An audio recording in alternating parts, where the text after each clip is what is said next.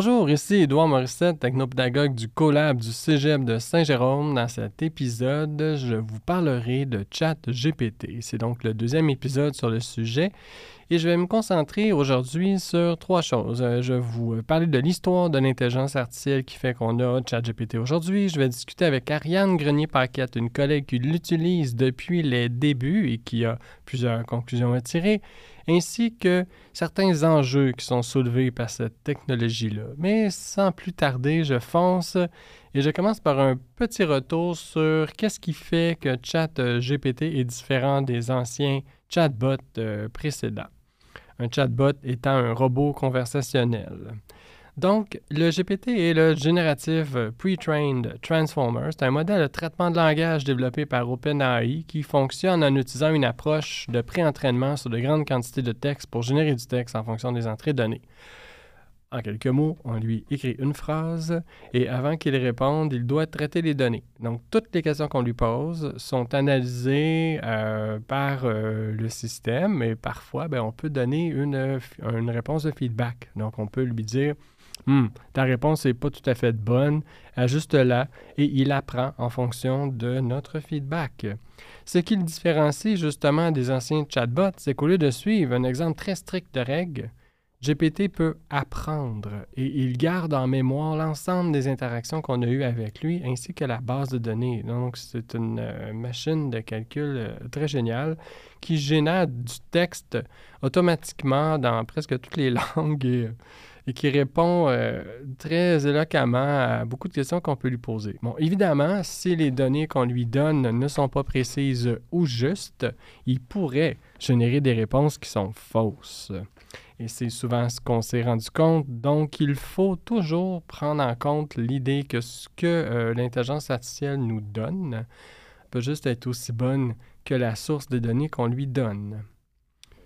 Donc, petit historique de l'intelligence artificielle, je vais faire ça quand même relativement bref. Là, euh, je sais que ça va être un petit peu ardu. Donc, on commence par euh, la philosophie, cette science mal aimée des cégepiens, qui est à la base à la révolution de l'IA. Eh bien, oui. Alors, même si on parle de philosophes qui datent de près de 2000 ans, parfois, ben, c'est tout le questionnement sur le fonctionnement de la pensée et la conscience qui est à la base euh, de ce concept-là et de, de, ce champ de recherche. On se propulse, euh, on fait un bond gigantesque autour de 1940. Pourquoi? Parce que le projet Manhattan, dont l'objectif était de produire la bombe atomique, a essentiellement déclenché la course à la construction d'ordinateurs euh, de type numérique. C'est cet effort de guerre qui a lancé le domaine essentiellement de l'informatique numérique et déclenché la course à la puissance de calcul des ordinateurs. IBM était un des euh, plus grands acteurs euh, depuis les débuts et euh, est très importante au niveau du, développement de toute l'infrastructure de, calcul d'intelligence artificielle. C'est à travers, à travers des années. En 1956, il y a eu une conférence sur l'intelligence artificielle à Dartmouth l'Université de Dartmouth, euh, qui a donné naissance essentiellement au champ de recherche qu'on appelle maintenant euh, intelligence artificielle. Donc, l'idée était euh, qu'à ce moment-là, la puissance de calcul augmentait. Elle n'est pas ce qu'elle est aujourd'hui, mais on pouvait déjà imaginer qu'un jour, des ordinateurs seraient plus puissants en termes de calcul que les humains. Donc, on s'est dit, pourquoi est-ce qu'on ne créerait pas une intelligence artificielle permettant de reproduire les mécanismes du raisonnement humain pour le bénéfice de l'humanité en s'imaginant que cette intelligence-là allait nous aider à régler nos problèmes qu'on n'est pas capable de régler ou analyser des données de façon plus précise et plus rapide que ce qu'on est capable de faire. Ben, c'est un peu dans la, lignée technologique. On construit des voitures pour aller plus vite que ce qu'on peut courir. On construit une intelligence artificielle pour penser plus vite que ce qu'on peut penser naturellement. En tout cas. Euh, pendant ce temps-là, évidemment, là, je, parcours les décennies à la vitesse euh, éclair. L'Internet apparaît, le web apparaît, les téléphones intelligents, les réseaux sociaux voient le jour, l'info nuagique explose.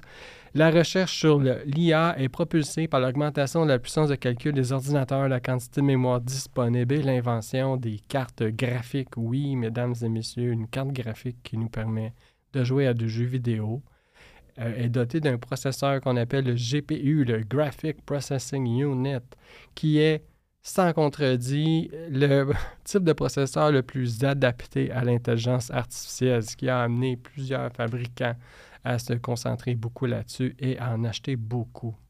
L'IA a fait son apparition dans le paysage médiatique pour vrai, vraiment, pour le grand public en 1996, donc 1996, quand l'ordinateur Deep Blue de IBM a battu le champion mondial d'échecs Gary Kasparov. Donc, c'était la première fois qu'un ordinateur gagnait contre un humain à un jeu aussi complexe que peuvent l'être les échecs. Parallèlement à IBM, pendant toutes ces années, pendant les 20 ou 25 dernières années, Google, Microsoft et Amazon contribuent à l'augmentation immense de la puissance de calcul distribuée dans le cloud. Donc, l'info nuagique de calcul est née, ce qui a permis à toutes les entreprises et les presque 400 startups qu'il y a en ce moment d'utiliser et de puiser cette puissance de calcul distribuée là pour faire avancer tous les projets en intelligence artificielle. Donc, il y a eu plusieurs développements majeurs qui ont mené à ce que ChatGPT existe entre 2000 et 2022. Je vais vous les dire rapidement. Il y en a quatre principaux. Le premier, c'est le développement de l'apprentissage profond, le deep learning qui est un mécanisme qui me permet à l'ordinateur de résoudre des tâches complexes comme la reconnaissance d'image, la reconnaissance vocale. Donc, on, sort du texte, là. on arrive dans l'abstrait. Donc, le deep learning a permis aux ordinateurs d'interpréter le sens, euh, l'image. Et donc, on peut faire des recherches euh, à Google, par exemple. Euh, donne-moi des photos de chats, par exemple. Et Google fait l'analyse des photos et propose une image de chat. Les algorithmes du traitement du langage naturel ont vu le jour et ont constamment progressé au cours de cette période-là. En 2015 a eu lieu la fondation d'OpenAI. On voyait l'intelligence artificielle devenir de plus en plus puissante et le film Terminator nous ayant totalement traumatisés par rapport à l'idée qu'une AI euh, qui prendrait conscience pourrait vouloir détruire l'humanité. Alors donc, euh, plusieurs comités ont été formés et plusieurs entreprises dans OpenAI qui est à but non lucratif et qui avaient pour but de développer une intelligence artificielle avec un code ouvert, de sorte que euh, ça permettrait de la, que le code soit plus disponible et donc plus facile euh, de l'empêcher justement de, de, devenir consciente, sentiente et que dans le fond, euh, l'idée, là, c'était de développer une IA qui ne serait pas une menace existentielle pour l'humanité. Bon, OK. Ah, c'est Elon Musk, c'est le même qui va aller sur Mars. Il est plus euh, impliqué dans OpenAI. Euh, donc, en 2017, il y a deux valeurs, deux publications majeures qui ont permis une percée importante dans le traitement du langage. Premièrement, c'est un article intitulé Attention is all you need qui propose en, pour euh, en premier le fameux Transformer Model, c'est le T dans GPT. Euh, ça permet d'accroître le traitement du langage. C'est un algorithme qui permettrait à un ordinateur assez puissant de vraiment bien comprendre le sens des mots, le contexte. Donc ça, ce qui était assez révolutionnaire dans ce papier-là, je ne suis pas un spécialiste, là, pourrez me corriger si vous voulez, euh, c'est que avant, les, engins euh, qui traitaient le texte se concentraient sur la phrase qu'on donnait ou le texte qu'on donnait, puis essayaient de trouver une réponse avec juste ça.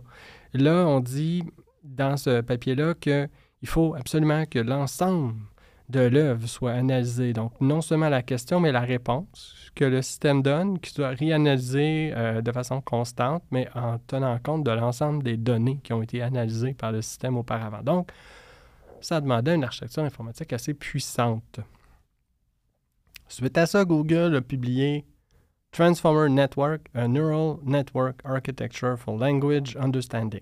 Bon, autrement dit, un Transformer Network. Là, on avait la recette du Transformer dans Attention is All You Need.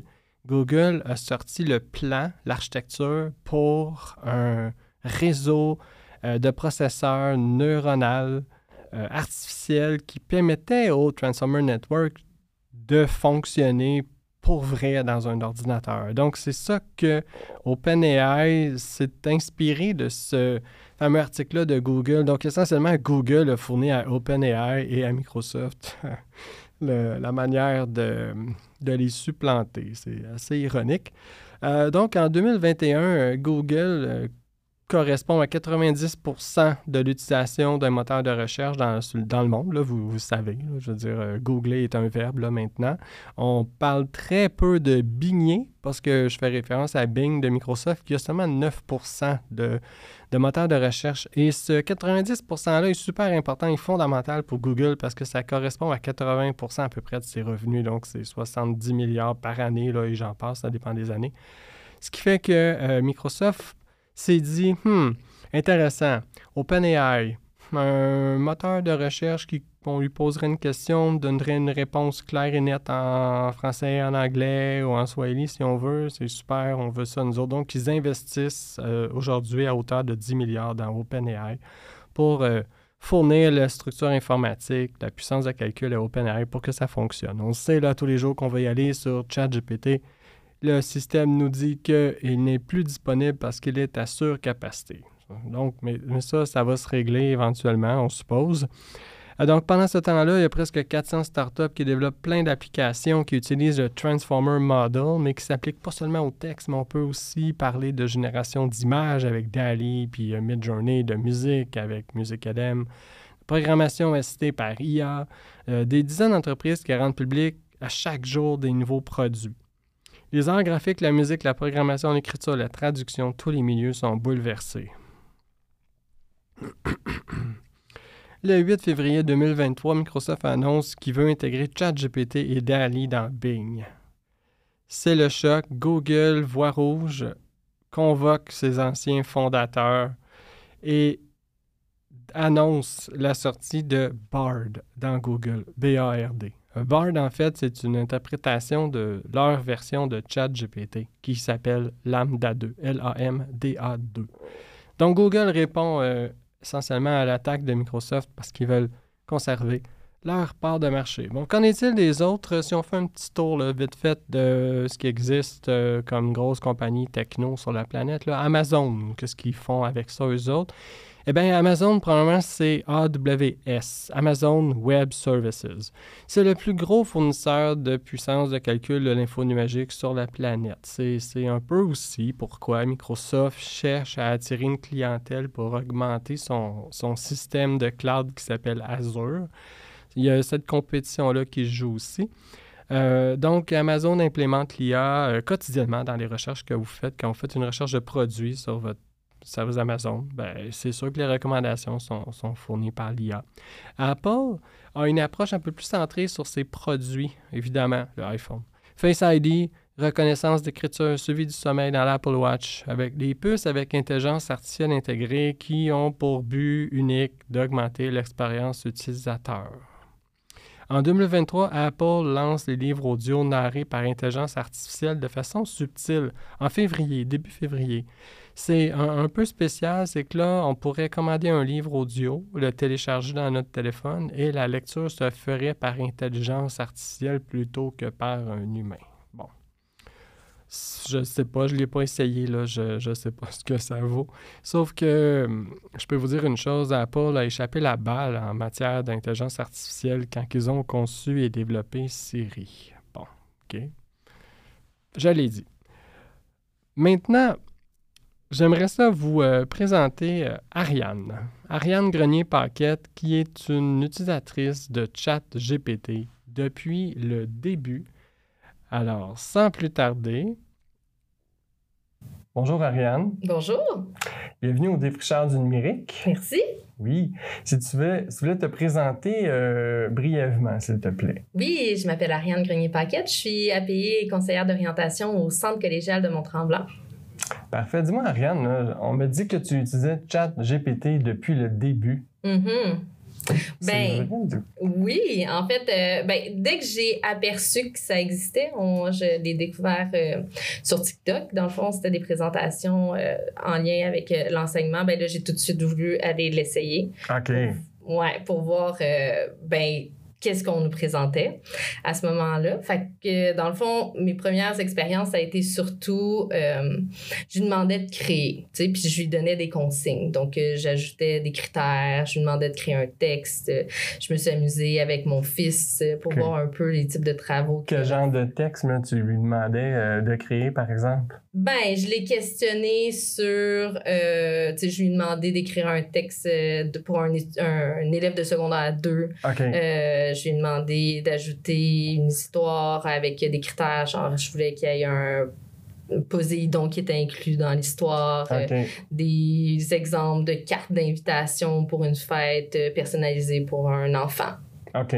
Des, exemples de création, ben, c'était super intéressant parce que je voyais qu'il répondait à la demande puis qu'il était capable d'ajouter de plus en plus d'informations puis de se préciser à chaque fois. OK. Euh, est-ce que euh, tu as été. Je sais que par exemple, tu l'as utilisé au travail, mm-hmm. mais euh, qu'est-ce qui a fait, dans le fond, que dans les premières utilisations, tu as, eu comme un, genre de moment wow? Je veux dire, qu'est-ce qui t'a le plus impressionné?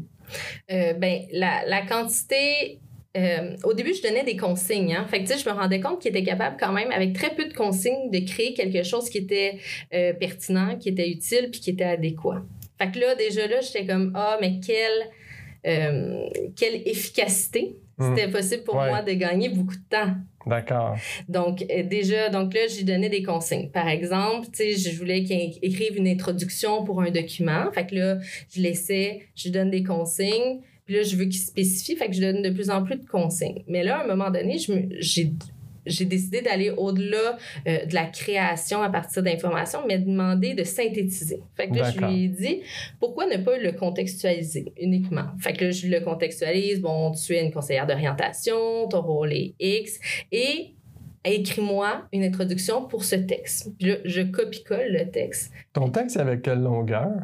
Était, euh, c'était avant la limite de, de ligne. Oui, j'ai remarqué qu'il y avait une limite de ligne qui est arrivée il y a quelques jours. Peut-être parce que, bon, euh, on, on, lui demandait de synthétiser des très longs documents. Ah, ouais. Mais quand même, on parle d'un document de, de 8 pages que je lui ai demandé de synthétiser. Et puis, c'est là, en fait, que j'ai trouvé que c'était encore plus wow parce que là, non seulement j'avais pas besoin de lui donner les informations parce qu'il était capable d'aller les chercher lui-même dans le document puis de les synthétiser en lien avec la, le contexte que je lui donnais.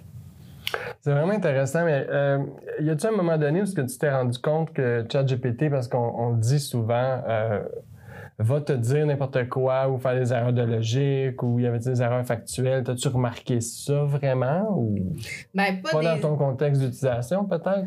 Euh, c'est sûr que quand je l'utilise pour des données plus pointues en lien avec l'orientation, par exemple, puis là, on va aller dans des, des, des concepts nichés, mm-hmm. ça peut être un peu plus générique. Donc, j'ai l'impression que ça s'adapte moins, c'est plus ou moins vrai. Euh, quand je lui demande de me parler du système scolaire québécois spécifiquement, ben là, on est, on, c'est moins juste là, par rapport à, à ces informations-là qui sont peut-être moins de niveau international.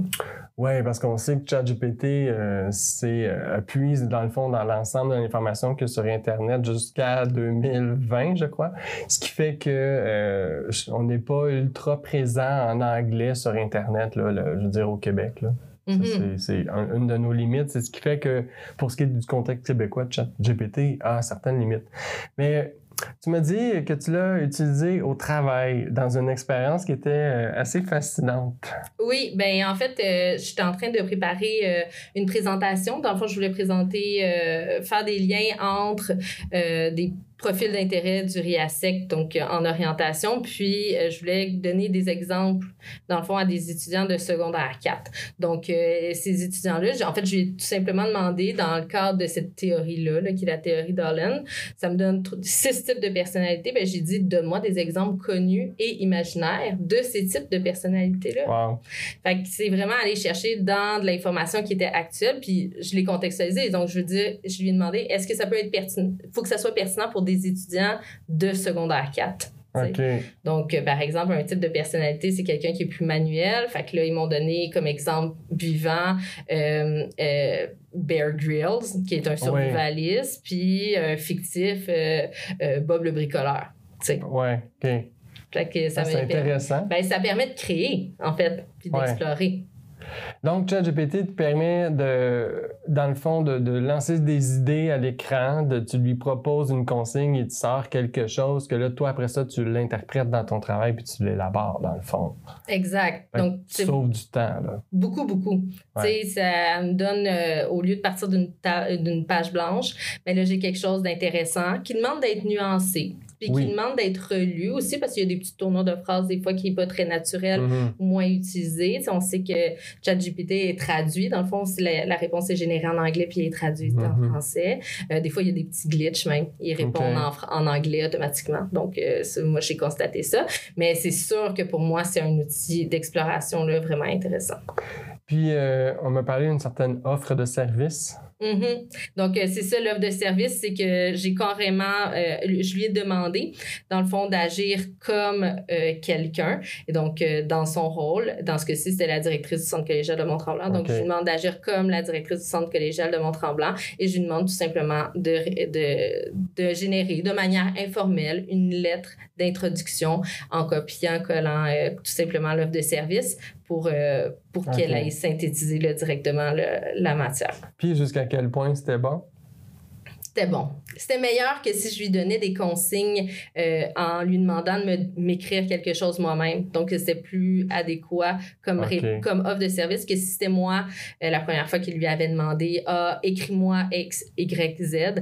c'était j'ai changé trois phrases puis j'en ai retiré parce que c'était trop, euh, c'était trop précis puis on voulait pas aller jusque-là. Mais j'ai pu même la relancer en lui demandant de changer de ton ou en demandant Ah, ben, t'as pas le, bon genre, donc écris-moi, féminise-moi ce texte-là. Ah, oui. Féminise-moi ce texte-là. Ben, parce que j'étais une femme et je parlais, donc euh, évidemment, euh, c'est ça. C'est pareil. Ça, ça veut dire que toute la structure de la phrase, la grammaire, les mots qui sont choisis, le, a été modifié automatiquement. Tout a été modifié. Exact. Puis on se spécialise en euh, comment donner des indications. Donc, plus, euh, les, plus euh, le temps avance, plus on apprend à donner des bonnes indications pour encadrer. Comme quoi, par exemple? dans le fond, on contextualise chat GPT. Donc, on lui mentionne à comment il devrait agir. Donc, à cette étape-ci, euh, agit comme une conseillère d'orientation qui serait experte de son contenu. Donc là, ça va lui permettre de, de, de, de s'encadrer puis de, de, vraiment bien contextualiser le niveau de réponse dans lequel elle va. Oui, puis il va utiliser un champ lexical approprié par rapport au métier, dans le fond, j'imagine. Exact. Ben, Puis ça permet d'aller plus loin. Donc, lui, je, comprends que euh, là, la mécanique derrière, évidemment, c'est au-delà de ce que je suis capable de faire, mais vraiment, là, le, vers où on s'en va dans le terme de consigne, c'est de vraiment la, euh, la contextualiser. mhm. Après ça, lui demander de nous rendre. As-tu essayé de euh, je te raconte quelque chose, parce que, bon, euh, par exemple, moi, je, me rappelle euh, en, littérature au cégep ou en français, je me rappelle plus, là, on m'avait demandé d'écrire une nouvelle, OK? Puis là, ben, j'étais parti de l'idée d'une phrase. C'était science-fiction, c'est un petit peu, un petit peu niaiseux, là. C'est un, un, gars qui traverse la glace à la surface de, de Ganymède, on sait qu'il y a un océan en dessous, là, puis qui va explorer le fond, puis qui découvre une petite pyramide dans le fond, puis, tu sais, il y a un couvert de mm-hmm. Glyphes étrange qui n'est pas une langue humaine. Puis j'ai demandé, continue l'histoire. OK. Puis il m'a tout inventé une histoire euh, super bonne à, l'effet qu'il ramène ça euh, sur la Terre, puis que là, en manipulant, les scientifiques ont déclenché un signal, les extraterrestres sont arrivés pour venir nous aider. Tu sais, le genre super positif.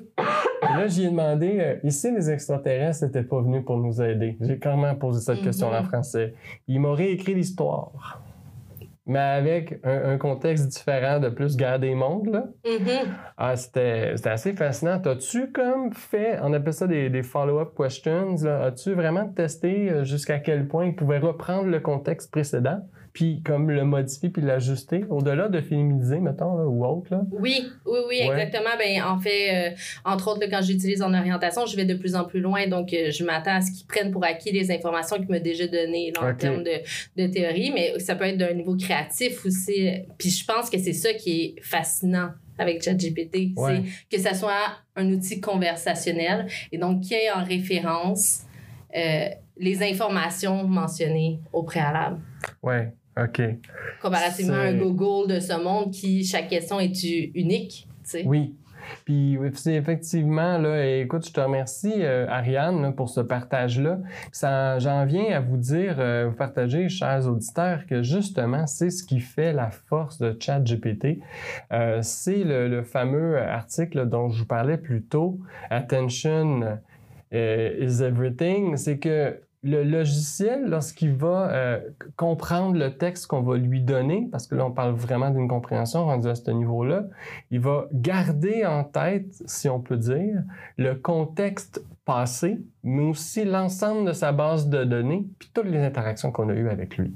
Ce qui fait que plus que ça avance, plus que les réponses se personnalisent, sont adaptées à ce qu'on va lui demander. Le contexte s'enrichit, dans le fond. Mm. C'est ça qui est assez fascinant avec ChatGPT. Mm. Mais ça a sûrement des implications éthiques. On en reparlera. C'est à suivre. Oui. Merci Ariane pour ce merveilleux partage. Merci à toi. Merci et bonne journée. Hein? Bye. Alors, euh, pour ma conclusion, euh, librement inspiré de mes requêtes sur ChatGPT, de mes lectures sur Internet, je voudrais me concentrer sur le potentiel transformationnel du modèle GPT qui semble être véhiculé dans les médias. Premièrement, je voudrais vous dire que je me méfie du gonflage médiatique, euh, au même titre qu'on pensait que les Tesla se conduiraient tout seuls, mais finalement, c'est pas si vrai. donc, est-ce que ChatGPT est réel? Est-ce que c'est une réelle révolution? Ou est-ce que c'est du gonflage médiatique? C'est le futur qui va nous dire. Donc, je me fie un peu à tout l'ensemble de mes lectures, puis je vous fais un petit portrait de ce qu'on pense que ça pourrait donner comme transformation, cette fameuse technologie euh, GPT, qu'on appelle l'IA générative, en quelque part. La capacité presque humaine de générer du texte, des images, de la musique ou même du code informatique en langage naturel va certainement avoir un impact significatif sur la façon qu'on va interagir avec les ordinateurs. Si on ajoutait à ça une interface nous permettant de lui parler au lieu d'écrire, donc on interagirait avec nos appareils de manière très naturelle, beaucoup plus efficace qu'avec les assistants aujourd'hui faudrait que euh, ce genre de système-là cesse de faire des erreurs, mais rien n'est parfait, mais c'est quand même mieux. On peut toujours vérifier par nous-mêmes si ça a du bon sens. On peut imaginer l'impact d'une IA générative sur la réalisation de tâches complexes comme la programmation, le débogage de code informatique, comme j'en ai parlé plus tôt, l'automatisation de tâches dans les applications de bureautique. La recherche aussi euh, pourrait exploiter les capacités de GPT afin d'analyser les données recueillies euh, pour générer des graphiques à partir de, tableaux de données, d'identifier des tendances, de tirer des conclusions plus rapidement peut-être euh, que les chercheurs humains, bon, plus efficacement ou variées en tout cas du moins. Avec un bémol, on s'entend, parce qu'il faudrait que les conclusions euh, tirées ou les tendances soient vraiment documentées là, en termes de j'ai pris ces données-là, je les ai transformées de telle manière. Donc les entreprises de marketing ont déjà saisi l'opportunité euh, de, avec des logiciels de génération de messages publicitaires qui existent déjà basés sur l'intelligence artificielle. Il y a des journalistes qu'on appelle en anglais les copywriters qui écrivent des histoires, euh, qui publient des articles sur Internet. Il y a déjà plein de copywriters qui utilisent euh, GPT pour justement écrire des textes sur ChatGPT en ce moment. C'est assez comique de voir ça. En plus, les articles peuvent être traduits en plusieurs langues. On peut euh, adapter le texte selon euh, une clientèle. Donc, c'est vraiment intéressant. Les réseaux sociaux là, pourraient améliorer la modération des commentaires ou des messages haineux qui sont partagés, euh, diminuer euh, la prépondérance de, haine, de racisme. On pourrait peut-être même penser à, à l'industrie du divertissement aussi qui va être influencée par cette technologie-là. Écoutez un épisode du 2 février 2023 qui s'appelle The AI in Business Podcast. Near Eyal, N-I-R, c'est le prénom, E-Y-A-L, c'est le nom de famille, est un auteur du livre Hooked, How to Build Habit Forming Products. C'est un professeur de l'Université de Stanford spécialisé dans le phénomène de, c'est dans le fond le mécanisme de récompense, c'est euh, sa spécialité. Donc, il dit que l'AI générative serait extrêmement addictive. Il mentionne que ça a un énorme potentiel d'attrait des utilisateurs. Autrement dit, les, Apple, les euh, Google et Android de ce monde sont certainement très intéressés à vous rendre encore plus accro à vos appareils en vous fournissant une expérience d'utilisation généralisée. Oh boy. Bon, euh, Déjà que je me trouve pas mal accro à mon téléphone. Euh, imaginez euh, des jeux vidéo, par exemple, qui seraient beaucoup plus riches et plus variés qu'aujourd'hui. Aujourd'hui, les jeux vidéo, on sait, là, tu commences un jeu, c'est un peu comme un film. Là, je veux dire, tu peux pas modifier le scénario. Euh, le déroulement du jeu il est programmé d'avance. Un jeu qui fonctionnait avec cette technologie-là, on peut imaginer que le jeu se personnaliserait selon euh, l'expérience euh, de l'utilisateur puis selon les, ses actions dans le jeu. Donc, on peut imaginer euh, un jeu avec des scénarios qui auraient des variations infinies. Même les images pourraient être modifiées. même le comportement des personnages dans les jeux pourrait être beaucoup plus intelligent que ce qu'on peut voir en ce moment. Les fameux personnages non joueurs seraient probablement des personnages joueurs, mais IA. Donc, ça peut rendre l'expérience de jeux vidéo euh, assez différente et très intéressante. Sur une note un peu plus légère, j'ai été euh, particulièrement impressionné cette semaine par une jeune artiste de New York qui s'appelle Chris Kashtanova, qui a publié une bande dessinée qui a été produite par Mid Journey en termes de dessin et d'illustration. Donc, c'est c'est entièrement des dessins qu'elle a commandés en ligne de commande à Mid Journey.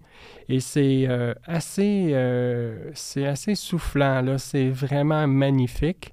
Elle a enregistré auprès du Copyright Office des États-Unis le droit d'auteur partagé entre elle et Mid Journey comme euh, co-auteur, en fait, dessinateur de la BD. Et non seulement ça a été approuvé, mais c'est un précédent. En ce moment, pour la première fois, une intelligence artificielle a été déclarée co-auteur d'une bande dessinée. En suivant le lien de le descriptif euh, de cet épisode-là, qui va vous amener vers l'article que j'ai publié, vous pourrez euh, cliquer et accéder à la bande dessinée puis la télécharger. D'ailleurs, euh, il y a un site qui se consacre aux bandes dessinées générées par intelligence artificielle. Euh, cette BD est sur ce site-là. Il y en a trois ou quatre. Euh, alors, si je fais un bref portrait des enjeux qui se dessinent à l'horizon, on peut en voir quelques-uns. Alors, éthique et responsabilité, c'est sûr que l'IA générative peut produire des résultats qui sont inappropriés ou qui vont à l'encontre des valeurs morales et éthiques. Euh, c'est important de définir les responsabilités des développeurs, des utilisateurs. On peut s'imaginer, par exemple, un politicien qui utiliserait une réponse euh, de ChatGPT pour euh, prendre une décision politique qui serait basée sur des prémices erronées et qui aurait une conséquence économique ou environnementale importante. Donc, c'est qui qui serait responsable?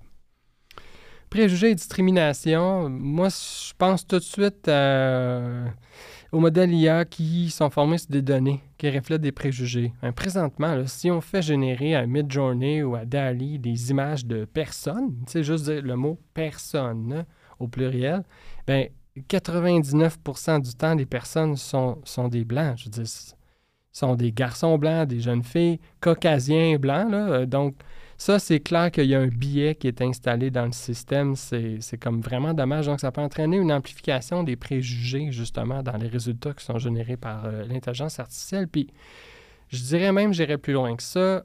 Moi, l'enjeu qui me fait le plus peur, honnêtement, personnellement, c'est l'amplification de la chambre des échos. On sait que les réseaux sociaux ont tendance, comme Facebook par exemple, à nous retourner euh, des nouvelles qui sont dans notre champ d'intérêt. Donc, puisque l'IA générative a tendance à personnaliser les résultats en fonction des requêtes qu'on fait, j'ai peur que ça amplifie la chambre des échos, justement, puis que ça, cause un petit peu plus de problèmes à ce niveau-là. On parle de protection de la vie privée. Donc, euh, ce sont les requêtes qu'on fait avec l'intelligence artificielle, le texte qu'on écrit, euh, les choses qu'on leur dit. Est-ce que c'est les données qui vont nous identifier de façon euh, personnelle sont, sont retirées? Est-ce que euh, les requêtes sont anonymisées. Euh, OpenAI s'est déjà prononcé là-dessus. Là, effectivement, oui, les requêtes sont anonymisées. Donc, aucune manière de faire le lien entre une requête qu'on aurait faite à ChatGPT et euh, une personne X précise. Mais qu'en est-il, par exemple, pour les IA génératives de moteurs de recherche de Google ou de Apple ou d'Amazon? On ne sait pas trop. Donc, ça, ça reste à encadrer. Au niveau des emplois, C'est certain qu'il y a certaines tâches qui vont être effectuées par l'IA qui sont maintenant faites par des êtres humains. Ça peut entraîner une réduction d'emploi dans certains secteurs, mais ça pourrait générer des nouveaux secteurs d'emploi ailleurs. Par exemple, je pense à un programmeur d'intelligence artificielle. Tu sais, why not? On pense que ça pourrait être intéressant justement d'arriver à, pouvoir euh, aller plus loin avec ce modèle-là. Euh, le droit d'auteur et propriété intellectuelle, j'en ai parlé tantôt. On pense qu'une IA générative qui génère du contenu original peut être protégée par le droit d'auteur. Donc, c'est peut-être important de clarifier qui va bénéficier des revenus de cette vente, par exemple pour clarifier toute la, propriété intellectuelle associée à ce type de contenu pour éviter des litiges euh, futurs. évidemment, il y a toute la question éducative, l'enseignement, l'éducation. Qu'est-ce qui va se passer avec l'apprentissage? Est-ce qu'on va devenir paresseux mentalement? Est-ce qu'on va arrêter de penser qu'on va confier à l'IA toute la tâche de réfléchir? Eh bien, dans mon prochain épisode, je vais me concentrer un peu plus sur les applications éducatives de ChatGPT et les enjeux que j'ai entendus dans les médias par rapport à ça. Euh, bien sûr, je vais aussi vous proposer quelques ressources qui vont vous permettre de vous approprier cette technologie-là. Et euh, je vous invite à m'écrire à co-lab à. Et euh, peut-être, si vous avez le goût, de me faire une évaluation dans Spotify ou sur Apple Balado, peu importe où est-ce que vous écoutez votre balado, juste histoire de monter un petit peu dans les palmarès alors donc, sur ce, je vous souhaite une excellente semaine et surtout n'hésitez pas à me contacter pour euh, me donner votre feedback sur cette balado. J'ai hâte de vous lire ou de vous entendre. Merci et à la prochaine.